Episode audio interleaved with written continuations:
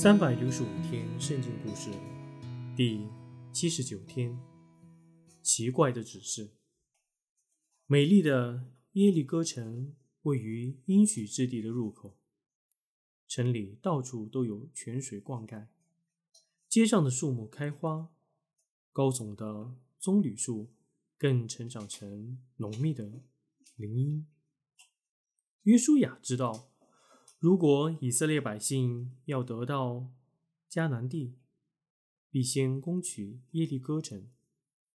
正让正当他筹划着怎样进攻的时候，突然间有位陌生人出现在他面前，随身带着一把剑。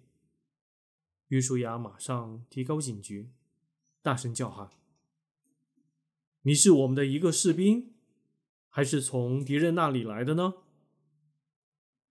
嘿，都不是。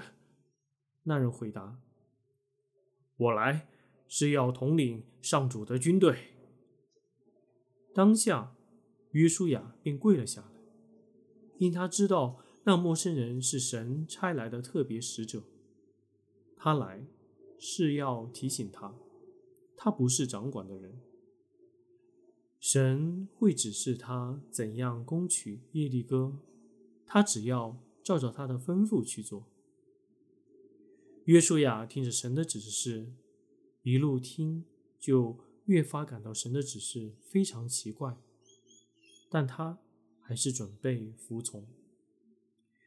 约书亚分派走在军队队伍最前头的，并不是勇敢年轻的士兵，而是祭司。七位祭司，约书亚说。先带着号角走在军队的最前方，跟着的祭司要扛着神的约柜，这是神与我们同在的记号。接着，约书亚吩咐士兵齐集一起，你们要跟在祭司后面。